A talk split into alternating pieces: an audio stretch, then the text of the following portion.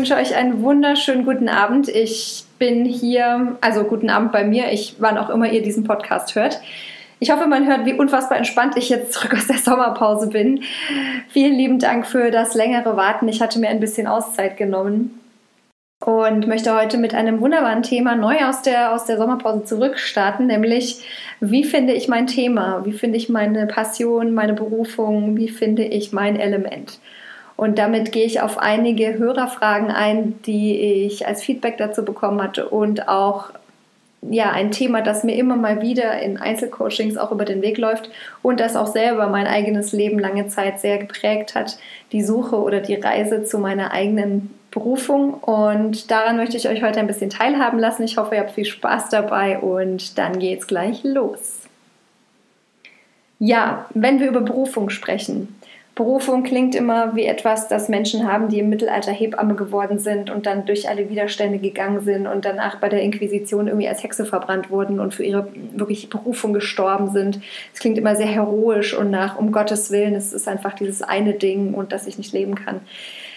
Das ist es, glaube ich, auch wirklich, aber also das eine Ding oder dass man nicht leben kann, aber ich glaube, dass es oft einfache Dinge sein können oder kleine Dinge, die, die wir tun können oder die wir besonders gut können oder wo wir ein Talent haben oder ein besonderes Gespür, die uns dann, wenn wir diesen Dingen mehr Raum und mehr, mehr Vertrauen schenken, wachsen lassen und in unsere Berufung hineinwachsen lassen. Und ich möchte euch heute ganz gerne ein bisschen von meinem eigenen Weg erzählen, aber auch von dem ein oder anderen Beispiel meiner Coaching-Klienten, die eben auf der, auf der Suche waren nach ihrem Thema. Und möchte euch eine ja, ich nenne es jetzt mal neungliedrigen Pfad malen. Es klingt so ein bisschen wie der achtgliedrige Pfad im Yoga. Ähm, ja, nehmt es mir nicht übel, ich komme gerade von einem Yoga-Retreat aus der Toskana. Vielleicht ist das ein bisschen inspiriert davon, von der Yoga-Philosophie, aber ähm, ich habe für mich neun Punkte gebrainstormt, die für mich wichtig waren auf dem eigenen Weg zum, zum Finden und Kreieren meiner Berufung. Und ähm, so würde ich sie, also so nicht unbedingt als neungliedriger Pfad benannt, aber genau so werde ich, gebe ich sie auch weiter in meinen Coachings. Und der erste Punkt, den, der auf diesem Pfad ist, das ist die sogenannte Einzigartigkeit. Das klingt jetzt auch wieder sehr heroisch. Ähm, ich möchte es kurz erklären. Und zwar, Ihr könnt euch jetzt vorstellen, wir sind einige Milliarden Menschen auf diesem Planeten. Ich denke, ich muss uns nicht allen sagen, dass wir alle sehr einzigartig sind. Allein unser Fingerabdruck oder unser genetischer ähm, Code ist, ja, also Fingerabdruck bis auf genetische Zwillinge und so weiter. Aber auch unsere DNA ist sehr, sehr einzigartig und die Kombination an Fähigkeiten, an Motivation und an an Interessen bei uns Menschen sind so unterschiedlich gelagert und so vielfältig kombiniert, dass es quasi unmöglich ist, eine pauschale Empfehlung zu geben, welches Thema für welche Menschengruppe, welches Geschlecht, welcher Herkunft, welcher Interessenlage, selbst welches Berufes passen könnte. Und deshalb macht es das Thema so schwer, weil es wirklich jeder muss sich auf seine eigene Reise begeben und muss, ich sag mal, nicht muss, aber sollte dem Leben vertrauen. Jeder sollte seinen eigenen, seinem eigenen Weg vertrauen. Und nur das ist leider wirklich der, der, der Weg zum Glück. Ähm, tatsächlich funktioniert es nur so. Man kann das leider nicht faken, habe ich den Eindruck es wäre ganz schön, wenn man sagt, ach, ich, ich fake jetzt mal wirklich mein völliges Vertrauen in, in diese ganzen Fähigkeiten, die ich da habe und bin eigentlich gar nicht so richtig in, in der Selbstakzeptanz und finde es eigentlich alles gar nicht so toll, aber ich tue jetzt mal so eine halbe Woche so und dann finde ich das und dann haue ich das mal raus. Leider funktioniert es nicht so, aber ich möchte euch nur vor Augen halten, dass wir unfassbar einzigartig sind. Das ist äh, ja aus das kann, kann man mathematisch herleiten aufgrund der eben verschiedenen Kombinationen an genetischen Allelen, die wir haben, an Blutgruppen, an ähm, phänotypischen Eigenschaften. Also Phänotyp ist immer äußerlich an, ja, das könnte man herleiten, aber wir wissen es auch ganz intuitiv, dass wir einzigartig sind, weil wir das wahrscheinlich auch von klein auf in unserer westlichen Welt sehr mit äh, hohem Stellenwert des Individuums immer mitbekommen. Aber was meine ich damit? Wenn wir einzigartig sind, resultiert daraus, dass wir in diesem großen Schatz, in dieser Truhe wühlen müssen nach den Dingen, wie wir das ausdrücken, dass wir einzigartig sind. Was tun wir vielleicht in Kleinigkeiten anders als andere Menschen um uns herum. Vielleicht sogar in denselben Berufen, vielleicht sogar im selben Geschlecht, vielleicht sogar in derselben Rolle, meinetwegen als Eltern, als Arbeitnehmer, als Hundehalter, als ähm, Buchautor, was auch immer. Also was tun wir anders als diejenigen, mit denen wir eine Gruppe teilen und was, was bekommen wir immer mal wieder rückgemeldet. Und da hilft es sehr gut, zum Beispiel ein Notizbuch mitzuführen und dieses Feedback ähm, immer mal wieder zu notieren. Was ihr auch machen könnt, ist, dass ihr euch zwei Personen eures wirklich engeren vertrauten Kreises hernehmt und sie bittet, ein Feedback zu schreiben, was sie glauben, was euch einzigartig macht. Und ja, als ich das damals tatsächlich den einen oder anderen Freund gefragt habe, das haben nicht alle so wunderbar ernst genommen. Die dachten, wow, jetzt ist sie auf so einer Spiri-Reise, meinetwegen, und dann haben sie da irgendwas geschrieben. Und ein paar haben das sehr, sehr ernst genommen und haben mir da wirklich wunderbares ähm, Feedback gegeben. Das heißt, da müsst ihr vielleicht ein bisschen feinfühlig sein und gucken, wer könnte mir das wirklich auch wahrheitsgetreu ähm, beantworten und wer hat da Bock zu und auch wer hat Zeit dafür und wer nimmt sich auch die Zeit, wer merkt, dass mir das wichtig ist. Und dann könnt ihr euch noch zwei Personen suchen, die ja vielleicht im erweiterten Bekanntenkreis, vielleicht sogar unter Kollegen oder im, im, ja, im weitesten Umfeld sich aufhalten.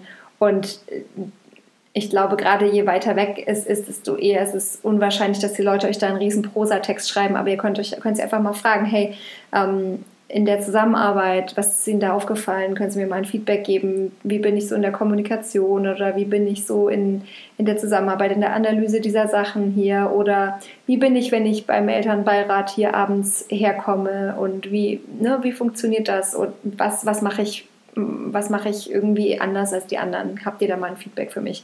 Also das, das, das macht auch frei, sich das Fragen trauen und das dann wirklich aufschreiben. Und das gibt einem manchmal so eine gewisse Idee, wo es hingehen könnte.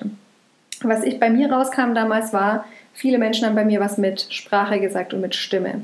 Dieses Wort Sprache und das Wort Stimme, das habe ich immer, immer wieder gehört. Und lustigerweise hatte ich kurz danach einen Film geguckt, so einen Super 8-Film, den mein Opa damals aufgenommen hat, als ich geboren wurde in der Zeit und habe dann beobachtet, wie ich da als Säugling da durch das Bild wackel. Und ja, das Erste, was er eben sagt zu mir, in dem Film ist, ich bin da, ein gesundes Mädchen mit kräftiger Stimme.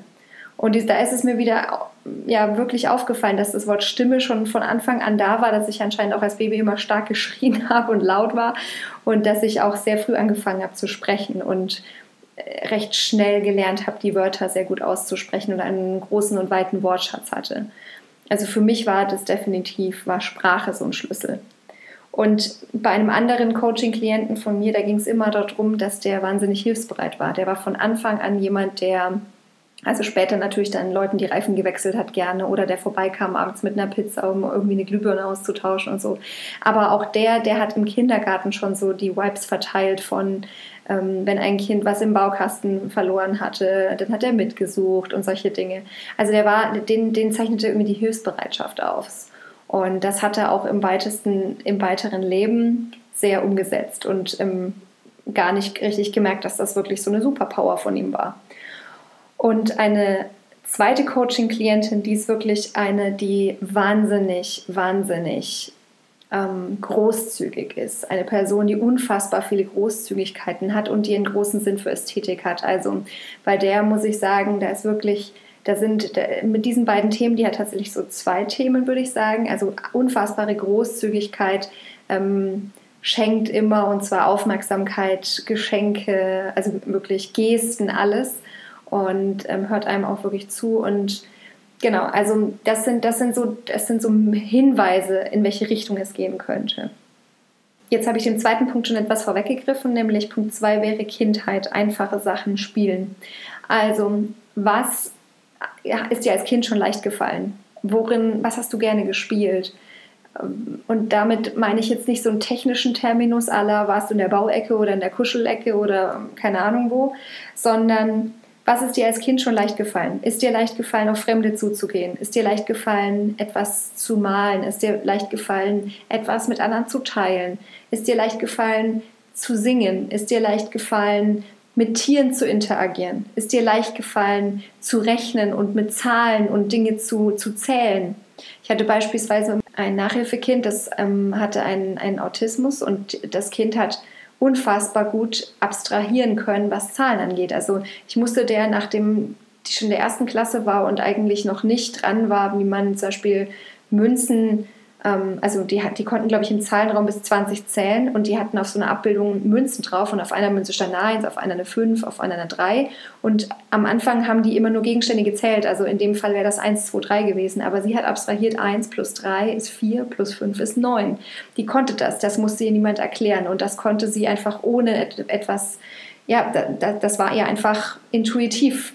Und das sind so Hinweise. Schreibt euch das auch auf, schreibt euch das in euer Berufungsbüchlein. Und es sind, es müssen nicht immer die großen Dinge sein. Also es können kleine Hinweise sein. Und was habt ihr gerne gespielt? Also war das eher Spielinteraktion mit anderen? War das Bewegungsspiel beispielsweise? Habt ihr euch immer schon gerne bewegt, Haken geschlagen, Purzelbäume? Also wart ihr schon immer sportlich und habt irgendwie gerne euren Körper gespürt? Ähm, ja, genau, also solche Dinge. Was war, war schon immer die Herausforderung oder das, das Explorative, das quasi sich trauen über einen gewissen, ich weiß nicht, ähm, die vielleicht die Sichtweite der Eltern hinaus weglaufen? War das schon immer so euer Thema? War das Rausgehen, Risiko? War das euer Ding? Ähm, da gibt es unfassbar viele Themen und die darf, dürfen auch ruhig noch abstrakt bleiben oder ähm, einfach Kleinigkeiten. Schreibt euch das auf. Die Nummer drei wäre, und da würde ich fast verweisen auf eine meiner alten Folgen, mh, mm, Werte. Also unterschwellig haben wir, wir haben immer Werte. Also wir haben beispielsweise, wenn einer den Wert, Gerecht, Wert Gerechtigkeit hat, dann wird er auch, dann wird er, wird das in seinem Unterbewusstsein wie eine Art kleine, kleines Programm sein. Und dieses Programm läuft immer, wenn er sich entscheiden muss. Und er wird immer abwägen, was ist jetzt gerecht.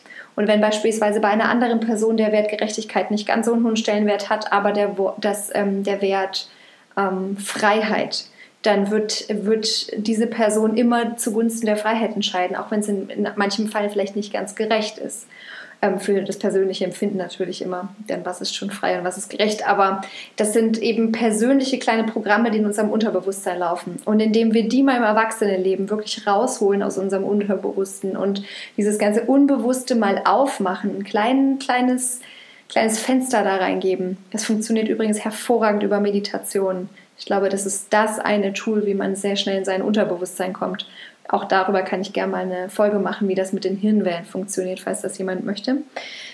Schaut euch diese kleinen Programme an. Nach welchen Werten handle ich? Und ich empfehle euch, dass ihr da mal irgendwo im Internet googelt, Werte oder Values, eine Liste euch rauslasst. Da gibt es schöne große Listen. Ich kann auch gerne einen Link in die Show Notes packen zu einem oder anderen und dann könnt ihr da einfach intuitiv in einem wirklich Sonntagmorgen, nachdem ihr gut ausgeschlafen seid und irgendwie schön gefrühstückt habt, euch diese Liste hernehmen. Es sind vielleicht ein oder zwei DIN A4 Seiten einfach mit Werten, die da drauf stehen und dann intuitiv abstreichen. Mit intuitiv, das ist nicht mein Wert, das ist nicht mein Wert, bis meinetwegen 20 übrig bleiben. Dann lasst ihr das liegen, eine Woche später nehmt ihr es wieder und dann streicht ihr wieder ab, bis ihr bei vier oder fünf seid. Und das dürften dann eure Werte sein, nach denen ihr handelt und dann könnt ihr euch angucken, sind es die Werte, die ich haben möchte? Sind es überhaupt die kleinen Programme, die mir dienen? Das sind alles natürlich, äh, beispielsweise einer hat den, den Wert äh, Leistung und er ist aber einfach, der kollidiert oft mit seinem eigenen anderen Wert ähm, Gesundheit oder Entspannung oder sonst irgendetwas. Wo hast du einen Wertekonflikt? Das ist mal ein guter, guter Anker, um sich anzuschauen, hey, dienen mir meine Werte. Also ich, ich weiß, dass ich mit meiner eigenen Wertearbeit die irgendwie zweimal über den Haufen geworfen habe, weil ich gemerkt habe, ich, ich bin gar nicht, also dieser Wert, der dient mir nicht und der kollidiert mit einem anderen Wert. Ich kann das nicht beides zugleich machen. Und ja, ich habe mittlerweile fünf feststehende Werte, die stehen hier auch auf meinem wunderbaren Vision Board. Und, und die sehe ich jeden Tag mehrmals und ich kann abgleichen, stimmt das noch? Und Werte geben auch einen sehr, sehr guten Parameter in Richtung der Berufung. Also, äh, weil sie einen höheren Sinnrahmen geben, ein höheres, ja, einen höheren Beitrag symbolisieren. So, wozu möchte ich eigentlich beitragen mit meinem Leben hier auf der Erde? Warum bin ich überhaupt hier? Und das gibt mir auch eine Idee, in welche Richtung diese Berufung gehen könnte oder diese, dieses Element. Das wäre Punkt 3. Punkt 4 wäre, erlaube dir groß zu denken, sei lebendig, pack dir, ich habe jetzt gerade von dem Vision Board gesprochen, aber pack dir Tools hin, die dein Mindset erweitern. Und da möchte ich dir gerne ähm, drei, ja, doch drei Buchempfehlungen geben.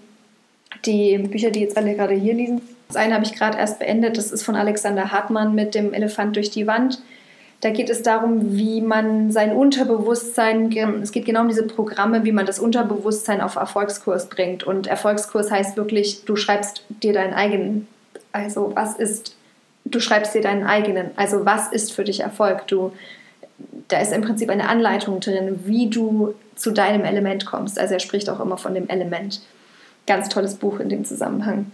Ein zweites sehr gutes Buch, was mir sehr geholfen hat, auch in dem Zusammenhang, war von Bodo Schäfer, ein absoluter Klassiker in der persönlichen Weiterentwicklungsliteratur. Die Gesetze der Gewinner ist ein Spiegel Online-Bestseller.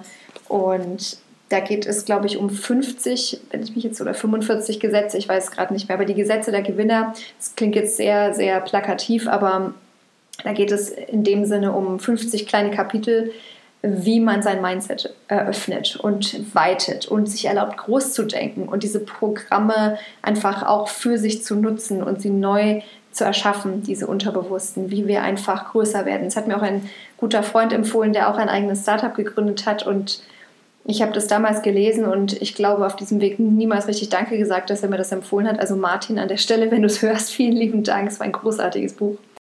Und das dritte Buch, was ich in dem Zusammenhang gerne nennen würde, ist Die Vier-Stunden-Woche von Timothy Ferris. Kennt ihr vielleicht der ein oder andere amerikanischer Bestseller-Autor? Obendrauf steht mehr Zeit, mehr Geld, mehr Leben. Ja, es ist, denke ich, die beste Anleitung in einer digitalen Welt, in die wir uns nun mal jetzt hineinbewegen, Möglichkeiten zu finden, wenn wir denn unser Element haben oder unser Business oder unsere Idee vom Sein, vom Beitragen, wie wir das in ein funktionierendes System packen. Und da hat er eine wunderbare Anleitung, also eine wunderbare To-Do-Liste mit sehr, sehr, sehr vielen schönen Beispielen, wo sich schön träumen lässt. Und ich habe viel von diesem Buch umgesetzt und viel gelernt. Und ja, also für mich ein absolutes Vorbild dieser Mann. Lasst euch von diesen eher reißerisch amerikanischen Aufmachungen nicht ja, irritieren, wenn man ein bisschen reinkommt ins Lesen, sind wunderbare Bücher. Dann das fünfte, das ist in dem Sinne in dieser Vier-Stunden-Woche in dem Buch auch schon mit drin ist, wirklich definiert das. Also schreibt euch das auf. Und da gibt es diese schöne SMART-Methode, also S-M-A-R-T. Wir müssen es jetzt nicht im Einzelnen durchgehen, aber das könnt ihr auch sehr gerne googeln. Das ist im Prinzip eine Methode, wie man Ziele ähm, ja, definiert und zwar messbar und erreichbar und in einer bestimmten Zeit und so weiter. Darum geht es, also mir geht es gar nicht so sehr um dieses, dass ich dass ich das messen kann, wie ich da Schritt für Schritt weiterkomme. Denn gerade bei so einer großen Geschichte wie, der, wie wirklich dem Lebensinhalt, dem Sinn, da geht es nicht darum, dass man das schnell erreicht oder, oder in, in, Bestzeit. Das ist ja ein persönlicher, bis persönlicher Weg und der darf so lange brauchen, wie er eben braucht. Aber es hilft aus dieser Methode, sich mal das wirklich das Visuelle, das Visuelle rauszupicken. Und das wirklich niederzuschreiben. Und an der Stelle auch, holt euch oder bastelt ein Vision Board. Das ist wirklich ein gutes Tool, denn wie lernt unser Gehirn? Unser Gehirn lernt durch Wiederholung, durch emotionale Besetzung und unser Gehirn verarbeitet in dem Sinne nur Emotionen und Bilder. Und Bilder, die wir jeden Tag sehen, also Bilder, die emotional besetzt sind, die wir jeden Tag sehen, also wiederholend, das sind Dinge, die unser Unterbewusstsein nach und nach speisen und die unsere kleinen Programme nach und nach in ihre Richtung lenken. Und wenn ihr in dieses, ein Vision Board ist in dem Sinne einfach eine, eine, könnt eine Spanplatte nehmen oder eine Styroporplatte oder eine alte Tür oder einen alten Bilderrahmen oder was auch immer ihr da nehmen möchtet. Und dann schaut ihr, was euch einfällt an kreativen Dingen, ähm, Dinge, die ihr gerne haben möchtet, die ihr gerne erreichen möchtet, Dinge, die ihr gerne verändern möchtet, Dinge, die vielleicht auch in der Vergangenheit liegen, Symbole, die euch was bedeuten, die euch gepusht haben, die ein gutes Erlebnis waren, wo ihr ganz ihr selbst sein konnt, konntet. Das könnt ihr einfach da drauf kleben. Und in meinem Fall, mein Vision Board mache ich genau zweimal im Jahr neu, nämlich einmal zum Jahreswechsel und einmal jetzt immer im Sommer nach diesem Yoga-Retreat, das ich jetzt jedes Jahr gemacht habe da ähm, ja, gleiche ich einfach ab, bin ich noch auf Kurs, möchte ich das noch, kommen neue Sachen dazu, habe ich mich vielleicht auch bei anderen Dingen getäuscht, ähm, habe ich Dinge schon erreicht, die ich abhängen kann. Und das ist wirklich magisch. Also bisher hat alles, was ich auf dieses Ding geklebt habe, ist irgendwann früher oder später wirklich in Erscheinung getreten und ich habe es hingekriegt. Also da standen so Sachen drauf wie Ein Podcast. Dieser Podcast stand eineinhalb Jahre. Vor drei Mal habe ich den auf dieses Visionboard draufgeklebt. Ich habe eine Website gelauncht und ich habe eine große, große Serie von Online-Fragebögen für meine Doktorarbeit gelauncht dieses Jahr. Ich, hab, ich will mal ein Buch schreiben. Das Buch ist da noch drauf. Mm, ich möchte verschiedene Länder bereisen, die sind noch da drauf. Ich wollte Krav Maga lernen. Das habe ich dieses Jahr im Januar angefangen und bis die ganzen Studios geschlossen wurden im Zeichen und im Zuge von Corona lief das auch wunderbar. Jetzt muss ich einfach warten, bis das wieder angeht. Mm, letztes Jahr stand darauf, ich hätte gerne ein Klavier. Und wie es der Zufall so will, oder der Zufall, ich glaube, ja, ist es Zufall? Ich weiß es nicht. Ich war dann lange Zeit nicht in meiner Wohnung und habe immer mal wieder Freunden den Schlüssel für meine Wohnung gegeben, dass, wenn sie in München sind, hier einfach übernachten können, damit sie nicht umsonst bezahlt rumsteht, diese Wohnung. Und unter anderem habe ich meiner wunderbaren Freundin den Schlüssel gegeben für ihre Mutter, die die Oma in München in Großhadern im Krankenhaus besucht hatte und eben eine Nacht hier über Nacht war.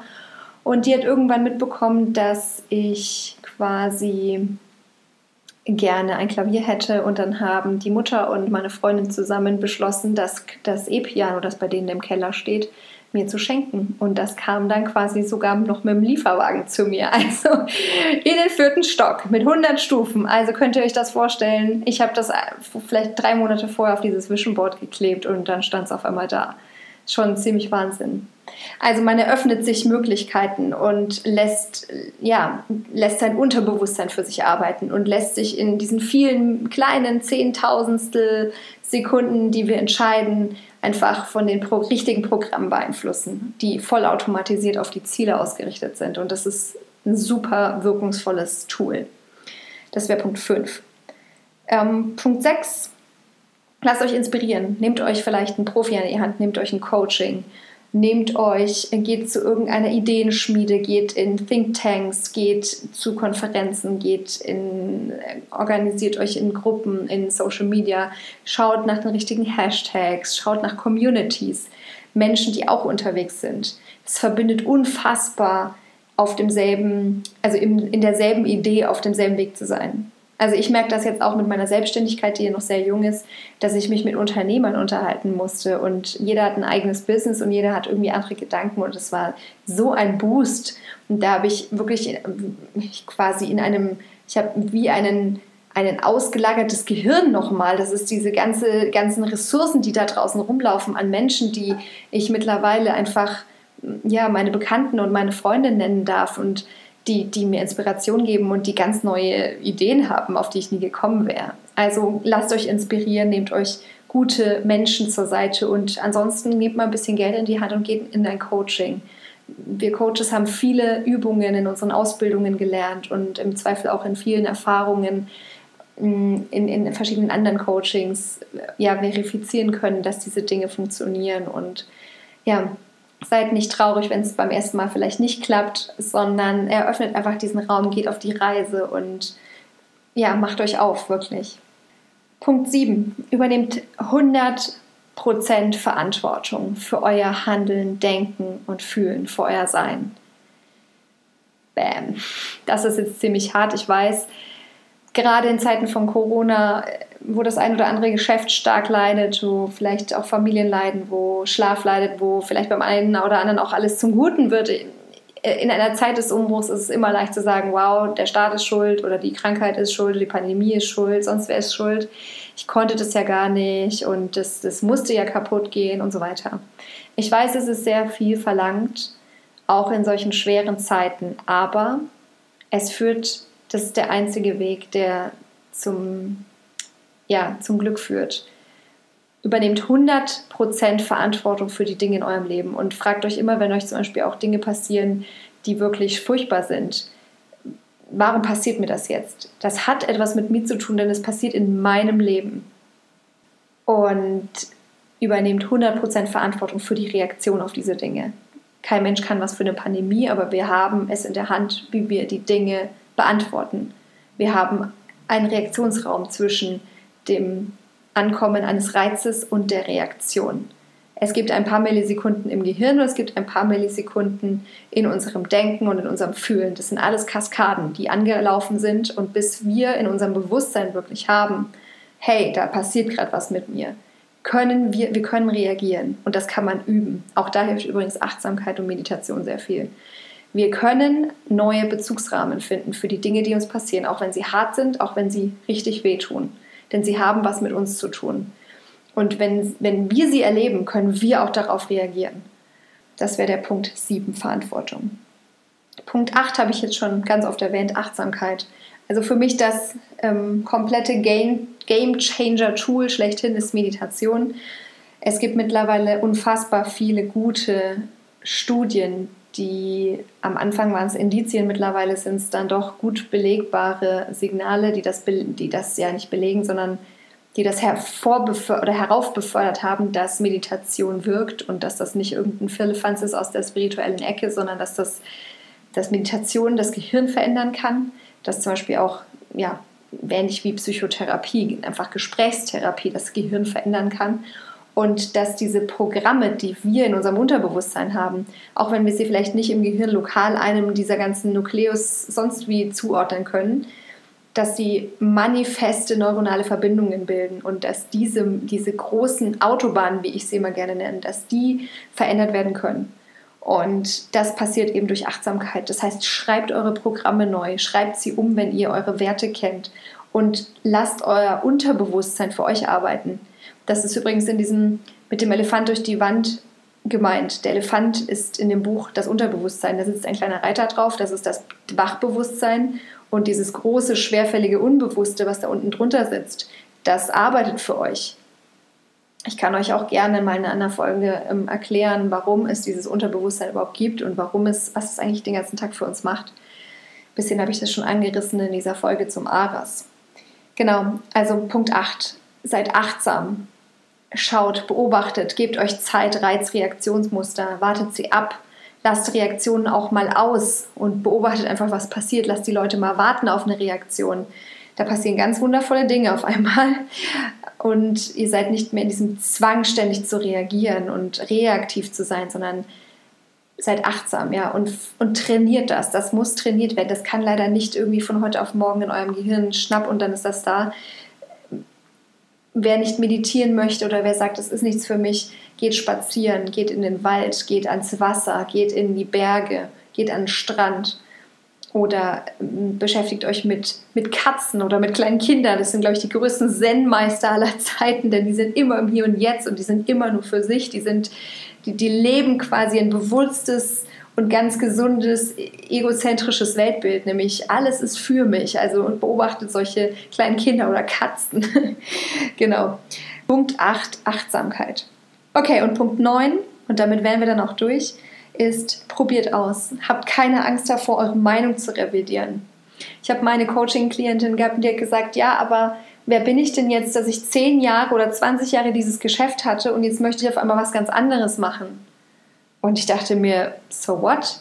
Das ist doch eigentlich, dafür haben wir doch dieses Leben, dass wir unsere Meinungen ändern. Und es ist ja nicht so, als ob du dir da keine Gedanken drüber gemacht hast oder als ob du von heute auf morgen einfach ohne genaueren Inhalt oder den, die, die Ernst der Lage zu kennen, dich plötzlich umgeschwenkt bist oder umentschieden hast, wie ein Fähnchen im Wind. Nein, das ist, glaube ich, die Angst, die wir haben von der äußeren Bewertung, dass sie uns halten für ein Fähnchen im Wind, das ständig seine Meinung ändert. Aber nein, wir sind es nicht. Ändert eure Meinung, habt keine Angst, eure nicht nur Meinung, sondern eure Sichtweise zu verändern ich finde es tatsächlich, wenn ich im Außen jemanden treffe und, und im, im Außen, also draußen in der Welt jemanden treffe und der sagt mir, wow, ich hatte früher ein total, also eine sehr dezidierte Meinung zum Thema Tierschutz. Ich dachte mir, wow, ähm, ich bin Jäger geworden, weil ich den Wald schützen wollte. Und jetzt mache ich hier Futtergaben voll jeden Winter. Und jetzt möchte ich irgendwie was für die Tiere tun. Und ich bejage nur die, die zu viel sind. Und dezimiere nur die, die zu viel sind. Ich tue was Gutes für den Wald. Und jetzt habe ich hinterher gemerkt, Mensch, wir, wir sind ja irgendwie hier in so einem bewirtschafteten Wald. Und jetzt habe ich gedacht, alles, was ich mache, ist eingreifen. Und auf einmal fiel mir auf, Mensch, ich will überhaupt diese Tiere nicht mehr töten und jetzt bin ich irgendwie Veganer geworden. Also das ist jetzt wirklich ein super plakatives Beispiel, aber das macht es, glaube ich, ganz deutlich Meinung ändern bedeutet eigentlich nur, wir, wir, wir, wir lassen uns auf unsere eigene Reise ein. Wir lassen uns auf unsere eigene Reise ein mit allen Konsequenzen. Und ja, dazu wird gehören, dass wir ab und zu mal zu bestimmten Themen eine neue Meinung ähm, kreieren und verändern werden. Und dass wir vielleicht auch zu bestimmten Dingen überhaupt mal eine Meinung haben werden aber das ist gesund und das ist richtig und das könnt ihr in eurer Story wird das immer Sinn ergeben, denn ihr habt dafür ja Argumente und ihr habt dafür ja Beweise auf dem Weg aufgesammelt, warum diese Wahrheit für euch heute integriert ist und früher nicht oder anders. Und das ist so kraftvoll. Das wird in euch authentisch, wenn ihr es erzählen werdet. Also macht euch keine Sorgen, habt keine Angst vor dem Revidieren eurer eigenen Meinung. Das interessiert wirklich nur diejenigen, die euch sowieso nicht kennen. Und für die ist das auch, ja, also die, die euch sowieso nicht kennen, da muss ich immer sagen, mm, ich hatte auch lange ein Thema mit äußerer Bewertung. Fragt euch immer, sind das Menschen, die ihr um Rat bitten würdet? Wirklich um Rat, wenn ihr ein Problem habt, das ihr wirklich lösen müsst. Und zwar ad hoc und das, wo ihr Leuten vertraut. Wenn das Leute sind, die euch gerade negativ ähm, bewerten oder mit euch sprechen, weil ihr eure Meinung geändert habt. Und das sind solche Leute mit dem Rat. Dann könnt ihr mit denen in eine Diskussion gehen, dann könnt ihr mit denen sprechen. Und wenn sie das nicht verstehen, meinetwegen. Aber das werden die allerwenigsten sein. Die allermeisten, die euch bewerten und die euch die Story nicht abkaufen oder nicht spüren, dass sie authentisch ist, das sind Leute, die sich gar nicht dafür interessieren. Das sind Leute, die ihr nie um Rat fragen würdet. Und auf die könnt ihr auch eigentlich gerne verzichten. Das sind Leute, das ist nice, das ist okay, meinetwegen, die gibt es immer wieder. Äh, kann man sich mal anhören, aber das dient euch nicht, das dient nicht eurem Weg. Und 1, 2, 3, 4, 5, 6, 7, 8, 9, wir wären jetzt durch mit meinen neuen Tipps. Wenn ihr alles das schön auf ein Vision Board in ein kleines Büchlein aufnehmt, ihr könnt euch auch Zitate und ähm, verschiedene andere Inspirationen in dieses Buch schreiben, dann kommt ihr vielleicht früher oder später zu dem Punkt, dass ihr das gerne mal in Themen zusammenfassen möchtet.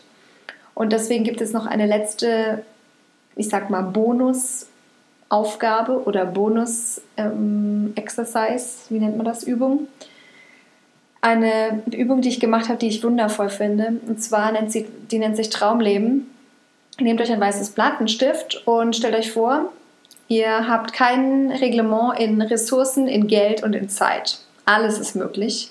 Ihr könnt alles entstehen lassen was für ein Leben wollt ihr gerne leben? Und ihr dürft euch euer Traumleben erschaffen. Ihr könnt es aufschreiben, ihr könnt es malen, ihr könnt was auch immer, ihr könnt es irgendwie visualisieren, zu Papier bringen. Und das lasst ihr dann liegen. Und eine Woche später nehmt ihr euch nochmal weißes Blatt und dann macht ihr ein zweites Traumleben. Auch to the fullest. Ihr könnt euch alles ausdenken, was ihr wollt. Ihr könnt so lange leben, wie ihr wollt. Ihr könnt dieses ganze Geld haben, was ihr wollt. Alle Ressourcen, jede Fähigkeit ist erlernbar. Alles. Ihr könnt sämtliche Sprachen sprechen. Ihr könnt zum Mars fliegen, was ihr wollt. Und das macht ihr dann noch ein drittes Mal. Und irgendwann nach drei, vier Wochen nehmt ihr euch alle drei Traumleben her und nehmt einen roten Stift oder einen grünen Stift oder einen blauen Stift, was auch immer, und kreist mal die Themen ein, die in allen drei Leben ähnlich waren. Und diese Übung habe ich mal gemacht und das war mit einem Coaching-Klienten von mir und es war wahnsinnig schön, denn also der hatte ganz tolle Leben sich ausgedacht. Am Anfang hatte er sich nicht so drauf eingelassen, es war ihm viel ihm schwer. Und aber irgendwann ist dann der, ja, hat er sich dann drauf eingelassen und das erste Leben, so viel kann ich verraten, war ein, eine Unterwasserwelt und die zweite war auf einem hohen Berg und das dritte war in einer Stadt, in einer ähm, zukünftigen Stadt. Und trotzdem waren die Leben, trotzdem sie so unterschiedlich waren, waren zwei, drei Themen immer dieselben. Immer dieselben. Also Themen wie helfen, Themen wie Technik. Das waren bei ihm die zwei Themen. Also immer etwas Technisches, etwas, etwas ja, Informatisches, etwas Mathematisches, Logisches und dann Helfen. Helfen war so ein ganz starker Treiber bei ihm. Und diese zwei Themen, die hat er. Und ähm, ja, er ist heute in die Richtung gegangen, digitale Teams zu coachen. Also Genau. Und von dem her passt das, würde ich sagen, für ihn wunderbar. Und er weiß das heute, dass es gerade diese Tätigkeit ist zwischen Technik und dem Support und dem Entwickeln von Menschen und dem Helfen und wirklich einer persönlichen Begleitung, dass das so sein, seine Berufung ist. Und das fand ich ganz wahnsinnig schön, da dabei zu sein, wie das entstanden ist. Und bei mir kann ich nur sagen, war es so, dass in meinen drei Traumleben, ich habe die Übung mal ganz am Anfang meiner Ausbildung gemacht, dass bei mir zwei Themen immer dabei waren. Das eine war Sprache und Sprechen und das andere war Heilen. Also ich war entweder Arzt oder Hebamme oder Heiler oder äh, Hexe oder Kräuterfrau oder sonst irgendwas. Also tatsächlich so Inquisitionsstyle. Und das andere war immer Sprache, also Vorträge, Podcasts, Singen, äh, Geschichten erzählen, Lagerfeuer, ähm, Bücher, Speeches. Ja, für mich gab es immer Sprache und in einem Traumleben konnte ich alle Sprachen der Welt sprechen. Also das heißt, ihr merkt, für mich war Heilen und Sprache zusammenzubringen, die Challenge. Und ich glaube, ich habe das heute sehr gut gemacht, indem ich einfach in meinem Coaching sehe, wie persönliche Beziehungen heilen, wie Menschen gesünder werden, einfach weil sie ihre Beziehungen ausheilen und weil sie dadurch so viel psychosomatischen Ballast abwerfen können, dass sie auf einmal gesunden. Ich habe mittlerweile ein sehr, sehr großes Netzwerk an sehr guten Ärzten, an sehr guten Neurologen, Orthopäden, Heilpraktikern, ähm, Menschen, die sich sehr gut mit, mit Pflanzenstoffen auskennen, mit, aber auch mit Pharmakologie, Pharmazeuten, Psychologen und Psychosomatikern vor allem. Das heißt, ich kann auch immer, wenn ich merke im Coaching, hey, wir kommen an medizinische Themen heran, kann ich gute Experten ähm, ja, empfehlen und verweisen. Und ich habe einen großen Fundus an naturwissenschaftlichen und auch an pharmakologischen Wissen. Das heißt, im Zweifel habe ich meistens eine Idee. Und ja, ich merke, dass ich in diesem Teil meine beiden Themen zusammenbringe, heilen und sprechen. Berufungen dürfen Berufe sein, sie müssen es aber nicht. Nur weil diese beiden Worte im Deutschen so nah zusammenliegen, heißt es nicht, dass es dasselbe ist. Ich hatte nämlich den Fehler gemacht. Ich kannte mit dem Heilen tatsächlich nur Berufe, also die, die Krankenschwester, die Hebamme, der Ergologopäde, der Arzt. Und ich habe diesen Wunsch einfach in diese Berufe gegossen. Deswegen war ich mal am Anfang lange in einem Hebammenpraktikum und wollte nach der Schule Hebamme werden. Und habe dabei zugesehen und geholfen, wie Babys auf die Welt kommen. Habe das super geliebt. Aber da ist mein Sprachteil zu, zu, irgendwie nicht zum Ausprägen gekommen und es war nicht das Richtige. Und dann habe ich ja angefangen, Medizin zu studieren mm, und Biologie Medizin hatte ich keinen Studienplatz, Biologie schon und habe viele äquivalente Scheine gesammelt, um überzutreten irgendwann, was dann durch die Bologna-Geschichte nicht mehr ging. Also ich wurde dann ein, von einem Diplom-Bio ein Bachelor-Bio und dann ging das nicht mehr. Äh, long story short, auf alle Fälle habe ich damals sehr, sehr, sehr damit gehadert, nicht Arzt werden zu dürfen. Und ich dachte mir immer, um Gottes Willen, und das Leben ist so gemein und diese Sache wurde mir verwehrt. Da auch wieder Punkt 7, Verantwortung. Heute übernehme ich 100% Verantwortung. Das ist nicht mir passiert, sondern das hatte was mit mir zu tun. Und ich weiß jetzt, dass wäre ich Arzt geworden, ich glaube, ich wäre niemals zu diesem Weg gekommen, wie ich ihn heute gehe. Und dieser Sprachanteil hätte vielleicht meine eigene Reise nie wieder zurückgefunden. Und heute kann ich eben mit meinem jetzigen Konstrukt aus Forschung in der Neurobiologie, Coaching und ähm, ja auch diesem Podcast alles vereinen. Also erlaubt euch, diese Berufe zu sprengen, wenn sie euch nicht ganz dienen oder auch zu ergänzen, einen Beruf zu ergreifen und vielleicht noch ein Hobby oder eine, ein Ehrenamt oder vielleicht ist ja eure Berufung Eltern zu sein oder Katzenbesitzer oder Gärtner. Also erlaubt euch diese Dinge einfach in euer Leben zu holen und eröffnet da wirklich die Möglichkeit, dass das passieren darf mit diesen neuen Punkten. Und sprengt diese Grenze zwischen Berufung und Beruf. Das darf so sein, es muss aber nicht unbedingt ein Beruf sein. Genau, das wären sie. Ich würde nochmal durch die neun Punkte durchgehen. Einmal erstens Einzigartigkeit. Zweitens, was ist in eurer Kindheit gewesen? Welche Sachen sind euch leicht gefallen? Drittens, Werte. Zu was möchtet ihr beitragen? Zu welchem höheren Gut? Viertens, erlaubt euch groß zu denken. Mindset Shift. Lest gute Bücher. Fünftens, smart. Visualisiert euch das. Schreibt euch das alles auf. Sechstens, Inspiration. Holt euch gute Menschen in euer Netzwerk, holt euch Coaches, holt euch Profis oder auch Laien, holt euch soziale Gruppen, die auf demselben Weg sind. Sieben, Verantwortung. Übernehmt 100% Verantwortung für euer Leben. Niemand anders lebt es, ihr lebt das. Ihr könnt das machen. Achtens, seid achtsam. Übt die Achtsamkeit. Programmiert eure kleinen Autobahnen für euer großes Ziel. Und Punkt 9, probiert alles aus. Probiert aus und erlaubt euch, Dinge zu verändern und habt keine Angst davor, eure eigene Meinung zu ändern. Das wären sie gewesen. Ich hoffe, euch hat die Folge etwas gebracht und hat euch gefallen. Und die nächste Folge, auf die freue ich mich auch schon. Ich gebe noch keinen großen Teaser, aber es geht auf alle Fälle, es ist eine Interviewfolge. Ich hoffe, Da freut ihr euch auch schon drauf. Und ja, ich wünsche euch auf alle Fälle eine wunderbare Reise zu eurer Berufung. Und die Bücher und all das, was ich dazu gerade noch, ja, was mir noch einfällt dazu, das packe ich euch in die Show Notes. Und ja, vielen lieben Dank und bis ganz bald.